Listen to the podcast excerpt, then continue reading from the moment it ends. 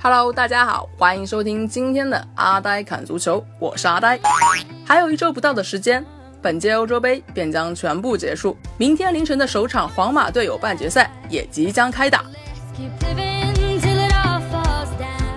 相信在每个球迷心中都有了自己的 MVP 球员人选。那么今天的节目，阿呆就来跟大家聊聊我心目中的本届欧洲杯的最佳球员。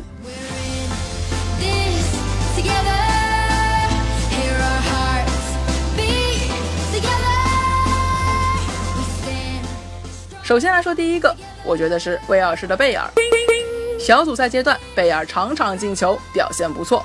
只不过在两场淘汰赛中，他却一球未进，这或许会影响他的最终当选。当然，贝尔至少还有些时间能够证明自己。没有进球也不能代表他的表现差。在对阵比利时的四分之一决赛中，贝尔无私的跑动，为队友创造出了大量的空间。那或许才是证明威尔士球员。在本届欧洲杯中，为自己的球队做出的最大贡献。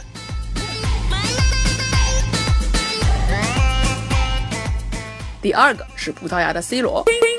我身边的很多球迷朋友都觉得，在本届欧洲杯的大多数比赛里，C 罗的表现都不够理想。不过，我觉得他依然有机会成为该届赛事的最佳球员。葡萄牙是一支奇怪的球队，他们在本届杯赛中守强攻弱的表现令外界颇为意外。同时，这支伊比利亚劲旅还从来没有在九十分钟的常规比赛中击败过任何一个对手。然而，即便如此，该队依然打进了半决赛。在小组赛第三轮对阵匈牙利的下半场比赛中，C 罗的表现堪称完美。他的那记脚后跟破门也能进入本届欧洲杯的最佳进球。最终，凭借 C 罗的及时复苏，葡萄牙队方才打进了淘汰赛阶段。不过，在接下来的两场比赛里，欧洲一哥又再次陷入了平庸。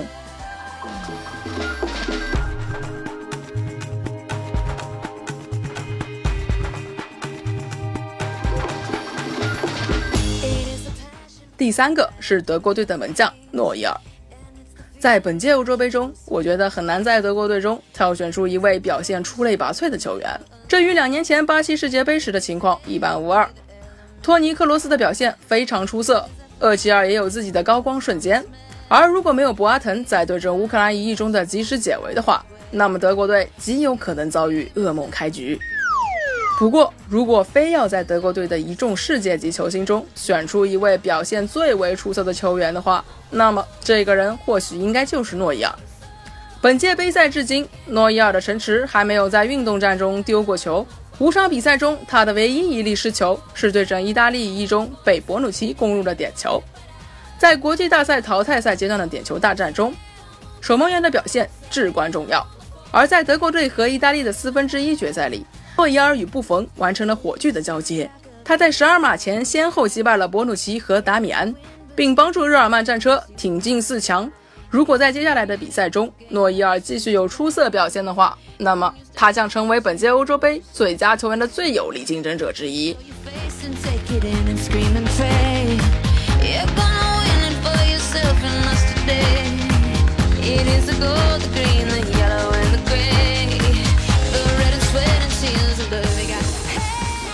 最后一个，我觉得是法国的克里斯曼。随着比赛的深入，格里兹曼的表现一场比一场出色。考虑到这名锋线球员并非每场比赛都是先发上阵，因此他所取得的成就就更加难能可贵了。在小组赛初段，格里兹曼挥霍了一些不错的机会，不过看起来他现在的状态非常好，只要能够控球在脚，格里兹曼总是极具威胁。在当今国际足坛，很少有前锋能够像他这样令对手心惊胆战。这一点，相信冰岛球员有着极深的体会。随着进球的到来，格里兹曼已经找到了自己的巅峰状态。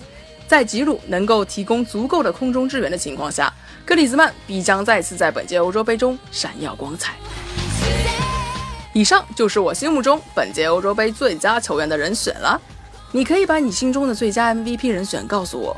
就有机会获得限量版欧洲杯周边以及官方指定用球哟！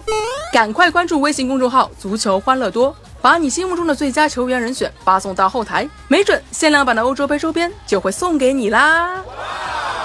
欧洲杯即将进入尾声，德劳内杯最终花落谁家？让我们拭目以待吧！尽情享受本届欧洲杯给我们带来的最后几场精彩对决吧。好了，今天的节目就到这里，拜拜啦！